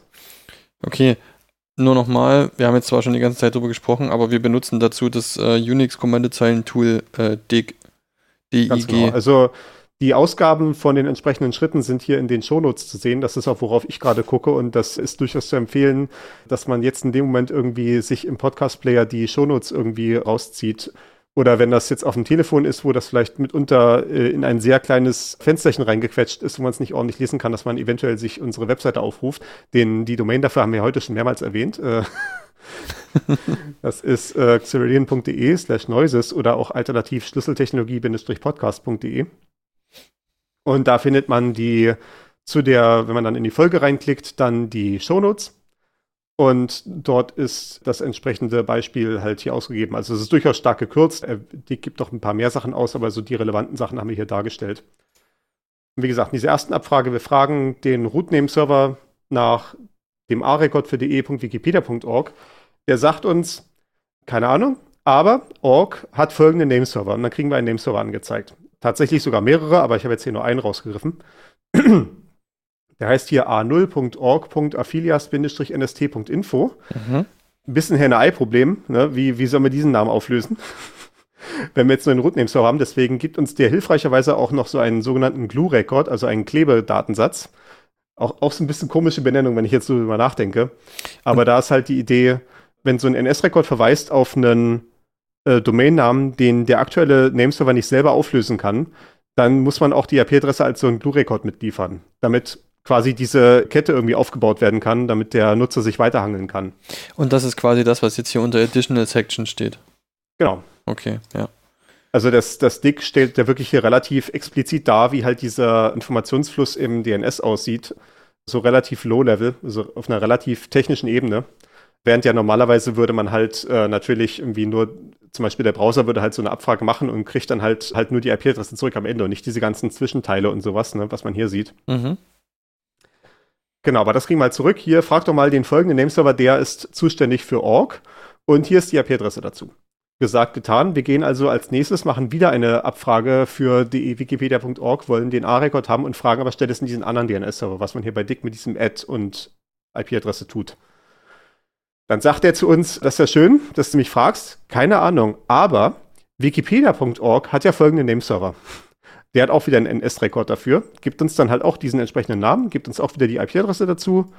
Wir gehen also weiter, gehen zu dem IP-DNS-Server äh, von Wikimedia, sagen, hallo, ich möchte jetzt gerne den A-Rekord für de Wikipedia.org haben. Und der sagt, ja, das ist schön und gut. Gibt es leider nicht, aber es gibt ja so ein C-Name. Und der C-Name ist dyna.wikimedia.org. Und das ist jetzt eine andere äh, Second-Level-Domain, ne? also nicht Wikipedia, sondern Wikimedia. Also müsste ich jetzt eigentlich als nächstes auch noch hingehen und äh, erstmal wieder den Org-Nameserver fragen, quasi, um dann rauszubekommen, welcher Nameserver dafür zuständig ist. Aber es ist einfach genau dasselbe, deswegen habe ich das jetzt mal weggelassen an der Stelle. Äh, nee, ich hab's, ich hab, ich, ich stelle gerade fest, ich habe es tatsächlich nicht weggelassen. Ich habe das hier auch äh, in dem Beispiel reingeschrieben. Ja, wir gehen tatsächlich wieder hoch zu Org und fragen, ja, jetzt, äh, wie sieht's denn aus mit dynawikimedia.org werden wieder verwiesen an den Nameserver. Und im letzten Schritt, wenn wir dann den Nameserver fragen nach diesem Namen, kriegen wir endlich mal eine Antwort in Form einer IP-Adresse. Also ganz einfach, wie man sieht. Ja, total. zumal man, es ja, so, zumal es ja so ist, wie du sagst, ne? Also du hast ja die Ausgaben nochmal stark gekürzt. Also alleine schon bei der obersten Anfrage, bei der allerersten Anfrage, die wir gemacht haben, an den Root-Server, da kriege ich schon allein äh, sechs Zielserver und zu jedem von den sechs Zielservern kriege ich nochmal zwei Glue-Records, einen mit einer IPv4 und einen mit einer IPv6-Adresse. Ja. Ja. Also man muss sich ja, man sollte sich trotzdem klar machen an der Stelle, ne? Das ist derart lächerlich wenig Information äh, im Sinne von irgendwie Bytes. Ja, natürlich. Also DNS ist, macht absolut den Kohl nicht fett, was irgendwie Übertragungsvolumen von Daten im Internet angeht oder so, ne? Aber es ist natürlich trotzdem Aufwand für die äh, Nameserver, diese ganzen Antworten zu liefern. Und äh, ja, also das, das hat jetzt halt diese zwei Probleme. Erstens waren wir, wir machen natürlich hier x wie viele Abfragen, was natürlich die ganze Sache auch verlangsamt. Ne? Wenn ich mit so einem Nameserver rede, der vielleicht auch nicht mal irgendwie in der Nähe ist und meinetwegen jede Abfrage dauert irgendwie 100 Millisekunden.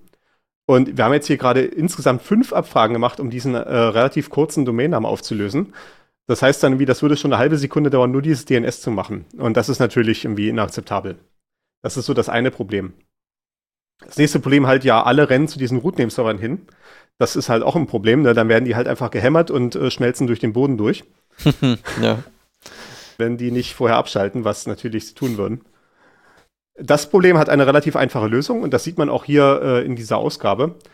An jedem dieser Records steht halt noch so eine Zahl dran. Also jetzt zum Beispiel ganz oben bei dem Nameserver-Verweis für org steht dran 172.800. Ja. Sowohl in der Antwort als auch in dem Glue-Record. Und das ist eine sogenannte Time to Live. Das heißt quasi, was uns der Server damit sagt, ist, ab diesem Moment ist diese Information jetzt für diese Anzahl von Sekunden gültig.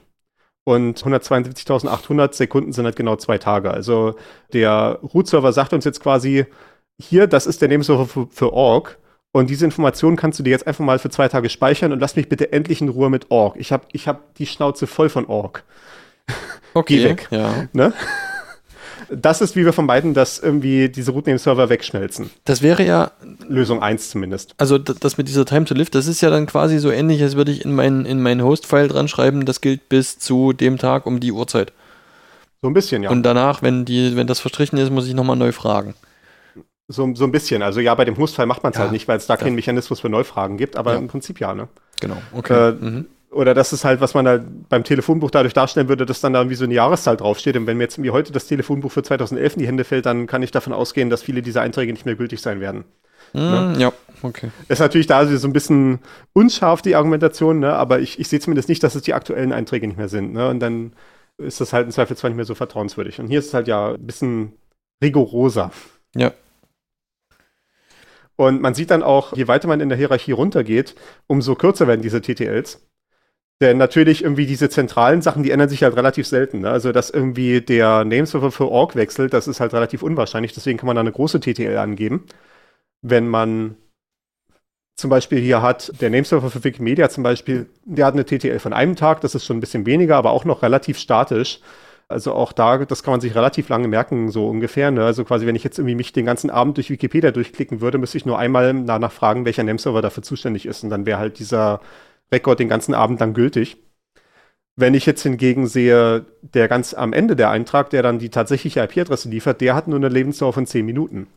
Ja. Mhm. Und das liegt natürlich daran, dass in dem Moment, wenn zum Beispiel jetzt irgendwie der Server tatsächlich einen Flammen aufgehen sollte, der dahinter steht, und die Leute bei Wikipedia irgendwie was umkonfigurieren müssten, um dann auf den nächsten Server umzuschalten als Notlösung oder sowas, dauert es ja im Zweifelsfall diese Anzahl von Sekunden, bis alle Kunden das mitbekommen oder alle Besucher. Ja, okay. Deswegen hält man diese TTLs tatsächlich im Vergleich relativ, äh, relativ kurz. Ich wollte gerade relativ short sagen. Mhm. Deswegen hält man diese TTLs dann dort relativ kurz. Also ich glaube, bei Google und Facebook und sowas wird teilweise gearbeitet mit TTLs von fünf Sekunden. Oh, okay. Damit die halt, ja, ja, damit die halt äh, schnell ihre Sachen ändern können. Was ich glaube selber, bei mir ist es so, dass die TTLs so eine halbe Stunde sind. Ich habe es jetzt nicht nachgeguckt, das kann ich natürlich prüfen. Wo prüfe ich das nach? Ach du meine Güte. Ich habe eine TTL drinne stehen von drei Stunden. Tatsächlich. Wahnsinn. Äh, okay, äh, hätte ich jetzt ja. nicht gedacht, dass ich so viel habe, aber es scheint offenbar zu funktionieren. Und äh, ja, das heißt halt, wie gesagt, wenn ich jetzt mal irgendwann die Domain umziehen wollte auf einen anderen Server, dann würde es halt drei Stunden dauern, bis alle Welt das mitbekommen hat. Deswegen ist es in solchen Fällen durchaus üblich, wenn man weiß, man möchte einen Umzug machen auf einen neuen Server mit einer neuen IP, dass man dann ein paar Stunden vorher oder einen Tag vorher diese TTL runtersetzt. Also dann zum Beispiel sagt, jetzt ziehe ich die TTL runter auf fünf Minuten oder so, damit dann der tatsächliche Wechsel des DNS-Rekords dann innerhalb von fünf Minuten bei allen äh, Besuchern ankommt. Der Besucher hat ja auch keine Chance. Also Gibt es denn Mechanismen, dass man sagt, okay, irgendwie finde ich hier nichts, ich frage nochmal neu nach oder ist das eher nicht so? Ähm, wenn du jetzt gerade die Webseite aufrufen willst und du kriegst dann so ein NX-Domain-Antwort raus, also quasi, ja, es gibt hier nichts, geh weg, dann ist das erstmal so. Diese Negativantworten haben auch wieder eine Time to Live, die dann in der Zone definiert ist.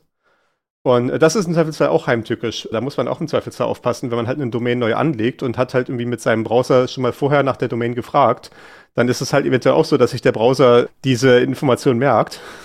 Oh, ja. Äh, da, da, muss man vorsichtig sein. Oder man muss halt diese äh, NX-Domain Time to Live äh, abändern. Also halt ja diese, diese Time to Live für Negativantworten. Aber die will man an für sich eigentlich auch relativ hoch haben, um, damit man halt den Nameservern und unnötige Last ersparen kann. Also die ist für gewöhnlich auch so, ja, sowas wie eine halbe Stunde oder drei Stunden oder sowas kann durchaus sein. Okay, ja. Also diese Time to Live ist so eine erste Lösung, um Last aus der Sache rauszunehmen, dadurch, dass halt jeder, äh, jeder einzelne Verwender dieses Domain Name Systems, jeder einzelne Programm, was da irgendwie Abfragen stellt an diese zentralen autoritativen Name-Server, sich die Antworten zwischenmerken kann. Äh, zumindest solange das irgendwie vom Platz her passt. Aber wie gesagt, diese DNS-Daten sind ja wirklich relativ kompakt im Vergleich zu anderen Sachen. Das sind ja hier eher so der kleine Kilobyte-Bereich, von dem wir hier reden, für jeden Eintrag oder ja, ja. für jedes dieser Ergebnisse. Äh, nicht mal im Zweifelsfall, ne? Versus irgendwie, wie groß halt irgendwie ganze Webseiten oder sowas sind. Die zweite Idee, um die Last zu verringern oder ein bisschen äh, verwaltbarer zu machen, ist, dass die Endnutzer, also halt irgendwie der tatsächlich Webbrowser oder halt irgendwie auch ich hier als Kunde irgendwie in meinem äh, Heiminternet, ich rede nicht mit diesen zentralen Rootname-Servern, wie wir es jetzt hier für die Demonstration gemacht haben, sondern stattdessen rede ich mit einem Resolver also einem äh, so einer Vermittlungsstelle, die halt für mich dieser Namensauflösung vornimmt. Also Resolve heißt ja auflösen, ne? also quasi aus der Domain einer IP machen. Und so ein Resolver ist halt im Prinzip auch ein DNS-Server, der verhält sich auch ein bisschen anders. Und das sieht man hier in diesem Beispiel, was wir hier dann unten haben. Wir haben hier mal so einen von diesen Public-Resolvern genommen, den 4 mal die 9. Und da haben wir hier dieses Beispiel, dass wir dort jetzt äh, de.wikipedia.org abfragen bei dem Server 9999. Und wir sehen, wenn wir jetzt hier fragen nach dewikipedia.org, dann werden wir nicht erst irgendwie durch das Haus was Verrückte macht geschickt, sondern wir kriegen direkt unsere Antwort, nämlich übrigens de.wikipedia.org ist ein CNAME für dynawikimedia.org und übrigens dynawikimedia.org liegt unter folgender Adresse und kriegen sofort die IP in einem Zug. Und das ist natürlich grandios, aus dem Grund, was ich ja eben schon gesagt hatte, wenn man jetzt diesen ganzen Trip hin und her macht zum Schalter 10 und zum Schalter 17 und das blaue Formular ausfüllen und das rote Formular, ne, dann summieren sich halt diese ganzen Latenzen auf. Wenn ich fünf DNS-Abfragen hintereinander machen muss und jeder irgendwie dauert meinetwegen 100 Millisekunden, ist das schon eine halbe Sekunde und das ist ganz schön unverschämte Wartezeit, ne? Und das ist bevor ich überhaupt anfange, die tatsächliche Webseite aufzurufen. Ne, okay. Das, das wäre ja. ja furchtbar, ne? Und so kriege ich halt alles in einem Roundtrip, in einer einzigen Abfrage- und Antwortrunde und habe dann sofort alles, was ich brauche, um dann zur tatsächlichen Webseite hinzugehen als nächstes. Das ist natürlich schön. Die zweite Sache ist halt dadurch, dass dann der Resolver diese Aufgabe übernehmen kann, diese ganzen Zwischenspeicherschritte zu machen. Also halt dieses Ganze sich zu merken, wer ist eigentlich für Org zuständig, äh, äh, wer ist, wo ist eigentlich dieser C-Name und so weiter, ne? Und äh, der merkt sich dann halt auch diese, der merkt sich dann halt diese Einträge mit der entsprechenden Time to Live. Und das sieht man daran, in unserem Beispiel hier, sehen wir jetzt nicht mehr dieselben Time-to-Live-Werte. Also wir hatten ja hier zum Beispiel, der C-Name hatte eine Dauer von einem Tag, also die 86.400 Sekunden. Jetzt hier sehen wir einen Wert, der kleiner ist, nämlich in dem Fall hier 32.533 Sekunden. Und das liegt einfach daran, dass halt dieser, quasi, dass diese Uhr da runter tickt. Ah. Dementsprechend, wie es halt in dem Resolver gerade gespeichert ist. Also wenn ich hier so einen Dick mache, zum Beispiel jetzt gerade live, auf meinen lokalen DNS-Resolver, der hier auf meinem Router läuft, dann sehe ich jetzt hier gerade bei diesen 10 eben eine TTL von 19.241. Wenn ich das nochmal mache, sehe ich 19.229. Wenn ich nochmal mache, sehe ich 19.227. Also die Uhr tickt da einfach runter. Ja. Bis zu dem Punkt, wo dann halt diese TTL abgelaufen ist und der Resolver dann diesen Eintrag verwirft und dann halt neu anfragen muss, indem man, wo ich das nächste Mal ankommen will, Wikipedia aufmachen. Und ganz analog auch mit dem kürzeren Eintrag hier mit den äh, 10 Minuten, die ticken halt hier ganz genauso runter. Stimmt, ja. Aber ich weiß halt auch in dem Moment, und das sehe ich tatsächlich jetzt hier auch gerade, weil offenbar war hier ein Eintrag abgelaufen. Ja, ich glaube wahrscheinlich hier dieser kurzlebige Eintrag war abgelaufen. Denn als ich das hier gerade zum ersten Mal gemacht habe, sagte mein Dick hier Querytime 50 Millisekunden, was ja schon ganz schön unverschämt ist, weil er halt erst nochmal die autoritativen Server fragen musste, übrigens, wie sieht es denn jetzt gerade aus mit der IP-Adresse? Die, die ist abgelaufen bei mir.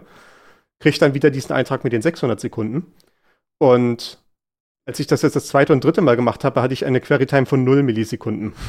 Da sieht man halt diese Vorteile davon, ne? dadurch, dass man halt nicht mehr zu dieser zentralen Stelle gehen muss, hat man halt einmal die Last reduziert auf diese zentralen Nameserver und zweitens mal ist es ja auch für den Nutzer viel schneller, wenn er halt eine Information kriegen kann von einem Nameserver, der halt in der Nähe ist, also von so einem Resolver. Wie gesagt, das ist halt so eine Aufgabe, die halt zum Beispiel so Plaster-Router machen oder die Plasto-Router haben dann wiederum als Resolver einen Nameserver von dem entsprechenden Internetanbieter, der dann auch irgendwo in der Nähe sein wird, also vielleicht irgendwie äh, im selben Stadtteil oder sowas, sodass dann dort auch die Laufzeiten kürzer sind. Ja, okay.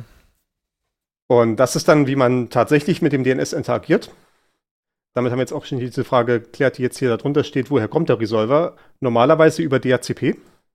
Das haben wir auch noch nicht erklärt, können wir auch irgendwann mal machen. Das Dynamic Host Configuration Protokoll, wenn ich nicht komplett falsch liege jetzt gerade. Was eigentlich so ein Protokoll ist, wenn ich irgendwie ein Gerät verbinde mit einem Kabelnetz, mit so einem Ethernet oder mit einem WLAN oder sowas, dass äh, dieses Gerät sich irgendwie einfach eine IP-Adresse holen kann, indem es so in die, ins Kabel reinschreit, hallo, wer ist da, wer kann mir eine IP-Adresse geben? Und der Router antwortet dann irgendwie, übrigens hier und so weiter, ist deine IP-Adresse. Und bei diesem hier ist deine IP-Adresse kann man auch einen DNS-Server mitschicken, der funktioniert in dem Netz. Ne? Der kann dann auch halt der Router sagen, übrigens, wir verwenden hier den folgenden DNS-Server in diesem Netz. Und das wird dann meistens übernommen von den Geräten. Das ist dementsprechend meistens ja ein Resolver, der dann zum Beispiel auf dem Plasto-Router läuft oder dann äh, und, und der kriegt das ja dann auch wieder auf dieselbe Art und Weise über DHCP von dem Internet-Service-Anbieter, wenn sich der Plasto-Router halt anmeldet an dem entsprechenden Internetanschluss. Ja. Und äh, dementsprechend halt ja als Resolver verwendet man halt meistens irgendwas vom Internetanbieter, wenn man es nicht selber konfiguriert hat. Man kann auch äh, alternative Resolver konfigurieren. Da gibt es einige, die so im, im Internet frei rumstehen braucht durchaus ein bisschen äh, größere Ressourcen, wenn man sowas machen will, weil natürlich, sobald man das irgendwie sagt, irgendwie hier Leute, wir haben einen Resolver, den könnt ihr verwenden und das ist vielleicht aus folgenden Gründen besonders toll, weil der ist besonders schnell oder besonders zuverlässig oder da wird nicht vom Internetanbieter irgendwelche komischen Einträge weggesperrt oder reinge eingetragen oder was nicht alles. Also zum Beispiel die Telekom hatte mal sowas gemacht, dass sie bei jeder nicht existierenden Domain dann so eine eigene Suchseite hingeschmissen hat, ja. wo dann irgendwie nochmal Werbung drauf geplatziert war und alles. Ja. Das wäre dann eventuell quasi so ein Verkaufsargument, so hier unser, unser Resolver ist möglichst, ist halt besonders äh, ehrlich und sowas. Ne? Also fummelt halt nicht in den Einträgen rum, die die anderen Leute gemacht haben, denen die Domains eigentlich gehören. Und ja. solche Sachen. Oder meinetwegen ist irgendwie eine Jurisdiktion, wo nicht gesperrt wird, wenn irgendwie irgendwelche rechtswidrigen Inhalte oder sowas gefunden werden. Ne? Das könnte ja auch ein Argument sein. Und äh, ja, alternative Resolver, die wir ja so bekanntermaßen haben, sind zum Beispiel hier Cloudflare und Google, also diese 4 mal die 1 und 4 mal die 8.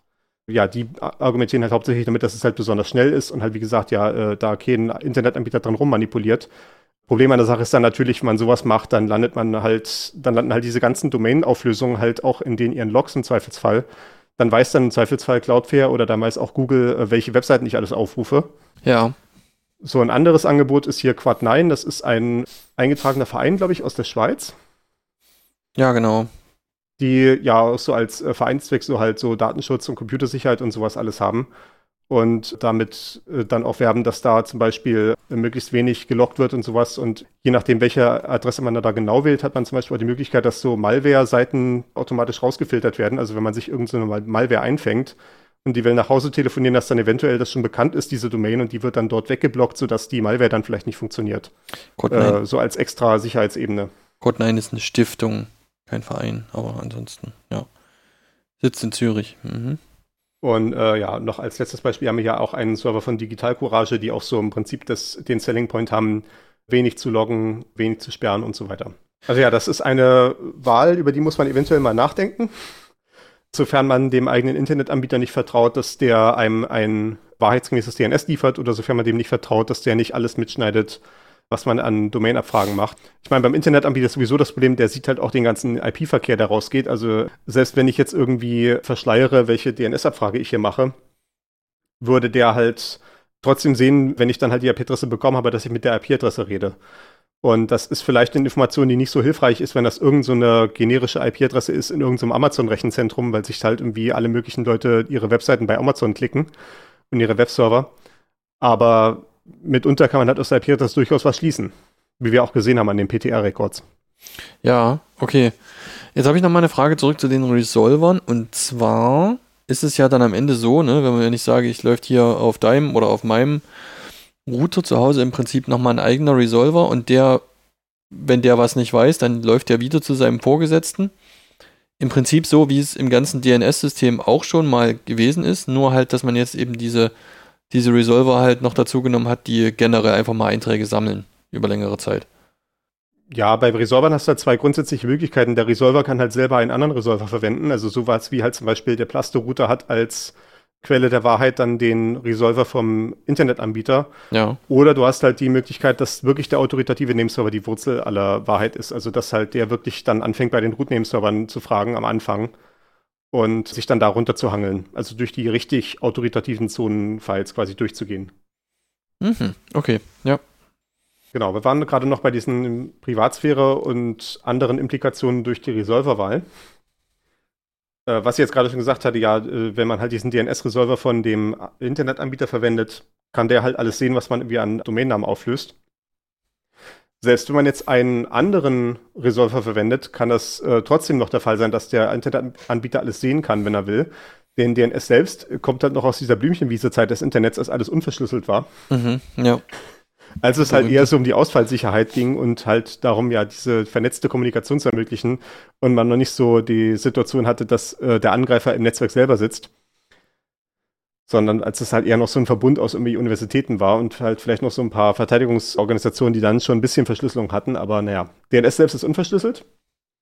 Und es gab so ein paar Anläufe im Bereich DNS-Sec, also dass man so eine Verschlüsselung ins DNS selber reingebracht hat, in die äh, Daten auch und sowas, was aber auch hauptsächlich dafür dient, quasi das gegen Fälschung zu sichern. Also halt das quasi, weil das ist ja die eine Sache quasi, DNS unverschlüsselt, heißt halt wenn es durchs Kabel läuft, kann halt jemand sich das angucken und irgendwie sehen, was ich für Domains ab auflöse. Aber das heißt halt auch genauso, wer aber das Kabel Kontrolle hat, der kann halt auch einfach eine Antwort fälschen und die halt zurückschicken. Und ich sehe halt einfach nur, dass eine Antwort zurückkommt und kann jetzt noch nicht sehen, ob die jetzt auch tatsächlich von dem entsprechenden DNS-Server kam, den ich fragen wollte, oder einfach nur von jemandem, der da irgendwie das Kabel aufgeschnitten hat. Und das DNS-Sec, was wir jetzt hier nicht weiter erwähnt haben, weil ja, das äh, auch für die Endanwender in dem Maße gar nicht mal so die Relevanz hat. Oder das ist, was mit Endanwendern nicht wirklich in Berührung kommen, äh, ist eher so auf dieser Seite quasi, dass die Zonendateien eine kryptografische Signatur erfahren können, sodass man dann halt sehen kann, wenn man eine Antwort bekommt auf eine DNS-Anfrage, kann man dann halt überprüfen kryptografisch, dass das wirklich alles äh, so seine Ordnung hat.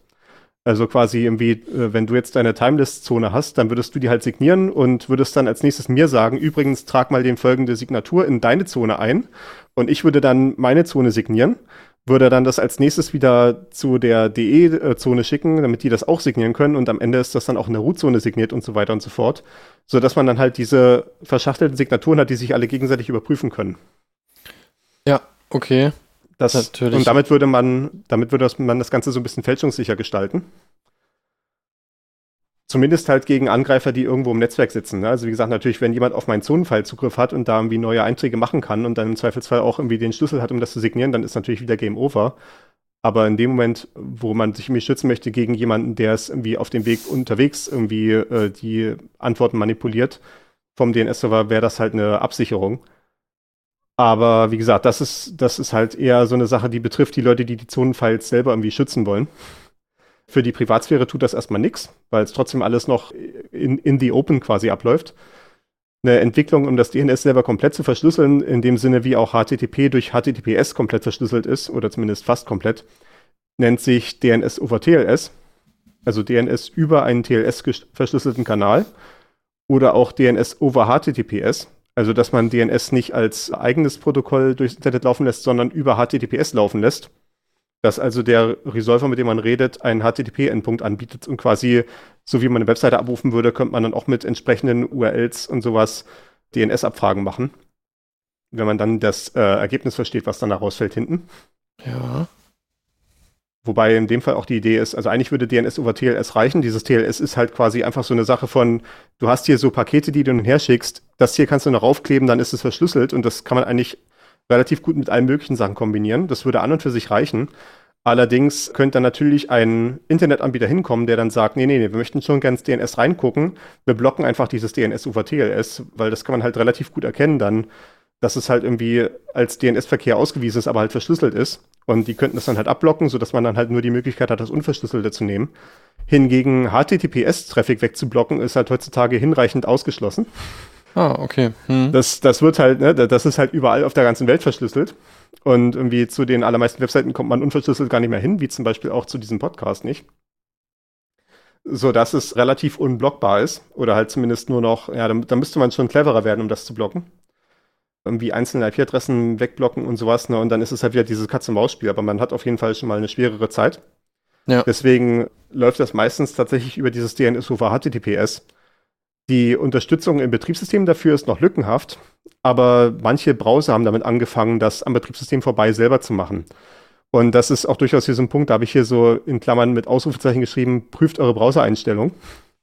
Ich weiß nicht, ob es in Deutschland schon ausgerollt ist, aber zumindest in den USA hatte Firefox es ausgerollt, dass sie überall DNS over HTTPS anschalten und äh, standardmäßig mit diesem Cloudflare DNS reden, weil es wohl auch in, in, den USA ein relativ großes Problem ist, dass die ISPs halt mit dem DNS rummanipulieren. Mhm. Okay, ja. In Deutschland, wie gesagt, ist das noch nicht der Fall. Soweit ich weiß. Und natürlich, das kann sich auch ändern, äh, bis wir diese Folge veröffentlichen oder äh, bis zu dem Zeitpunkt, wo ihr diese Folge hört das ist im Zweifelsfall eine Sache, die man sich als technically minded person, so als, als technikinteressierte Person mal angucken kann, wie so die entsprechenden Einstellungen sind. Äh, das ist ja in den entsprechenden Browser-Einstellungen zu finden, wie da das Verhalten ist. Oder vielleicht auch, dass man sich die Frage stellen kann, ob man das vielleicht sogar explizit anschalten möchte. Dass man vielleicht sagt, irgendwie, meinetwegen, irgendwie hier Quad 9 vertraue ich jetzt mehr als wie meinem Internetanbieter. Dann mache ich mal dieses DNS over HTTPS an und stelle das da in die Richtung ein. Äh, das ist eine Frage, die man sich durchaus mal stellen kann. Okay, ja. Was ebenfalls noch so eine Sache ist, wir hatten ja gesagt, dass es eine, diese eine Wurzelzone gibt. Und die unter der Kontrolle von dieser ICANN ist und die auch gutes Geld damit verdient, diese Top-Level-Domains zu verkaufen. Also ich glaube irgendwie, als ich mal Zahlen gesehen hatte, war das so eine Größenordnung von 200.000 Dollar, die sie sich zahlen lassen für eine Top-Level-Domain.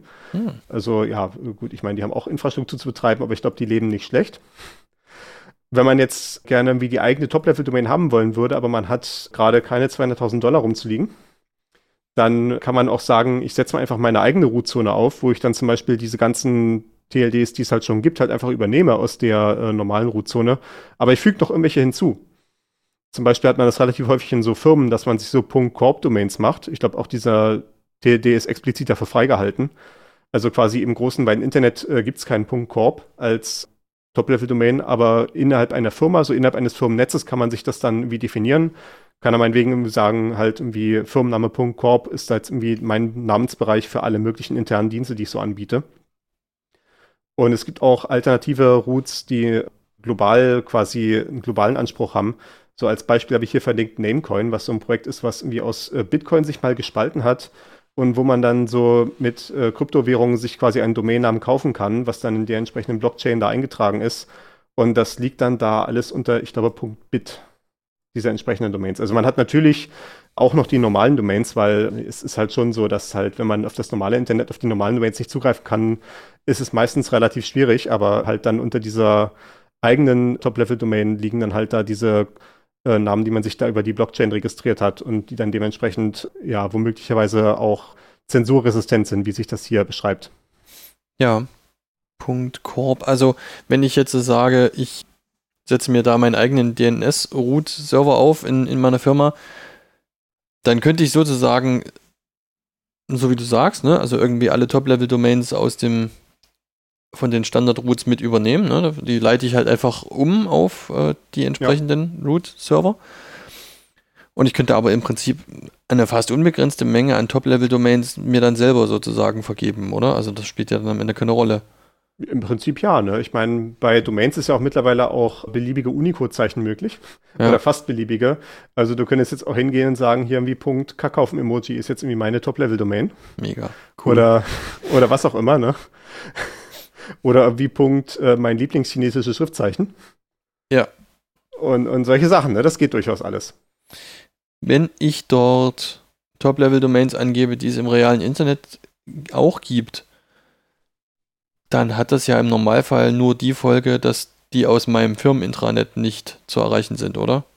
Ja. Okay. Also gut. in dem Moment, wo jemand deinen Nameserver halt verwendet, würde halt natürlich deine Records irgendwie sehen. Ne? Also sei es halt direkt oder sei es halt indirekt durch irgendeinen Resolver, der dann noch dahinter steht, eventuell. Ja, okay. Gut. Also könnte ich jetzt zum Beispiel irgendwie verhindern, dass äh, Webseiten aus Togo gesehen werden in meinem äh, Firmennetzwerk. Im Prinzip ja, ne? wenn du halt genau diese Top-Level-Domain verwendest, ja. Ja, okay. Ich meine, ja, äh, so als DNS-Reserver hat man halt relativ weitreichende Möglichkeiten, halt sowas zu blocken. Indem man halt einfach sagt, auf bestimmte Antw Sachen antworte ich halt nicht. Ne? Irgendwie, das wäre ja auch, wie dann irgendwie solche Internetsperren durchgesetzt werden auf DNS-Ebene, dass man dann halt sagt, wenn man jetzt irgendwie hier böse Domain.com hat und der, die entsprechende Strafverfolgungsbehörde kommt dann an bei dem Betreiber des Nameservers bei, oder des Resolvers und sagt halt hier, das ist jetzt eine böse Domain, dann würde man halt anfangen, einfach auf alle diese Sachen mit NX-Domain zu antworten, also mit Domain existiert nicht. Ja, okay. Also das ist ja das, wie, wie im Wesentlichen diese sogenannte, also diese, diese Internetzensur dann funktioniert, ne? Das, was wir mal mit den Stoppschildern im, im Internet ja. hatten. Ja, okay. Ich denke, dann haben wir es heute. Wir haben länger gesprochen, als ich antizipiert habe. Wir haben auch, ein, wir haben auch einige Beispiele gemacht. Das ist, dauert auch ein bisschen, das zu erklären. Ne? Das kann man sich, wie gesagt, in den Shownotes alles noch angucken. Die entsprechenden Beispiele hier, besonders dieses ja, Komplexbeispiel, ist halt auch tatsächlich komplex, äh, wie wir es ja besprochen haben. Und äh, ich hoffe mal, das war trotzdem verständlich. Ansonsten sage ich jetzt einfach mal, die nächste DNS-Auflösung kommt in drei Wochen. Damit könnt ihr rechnen. Gut. Auch von mir. Äh, bis zum nächsten Mal. Ciao, ciao.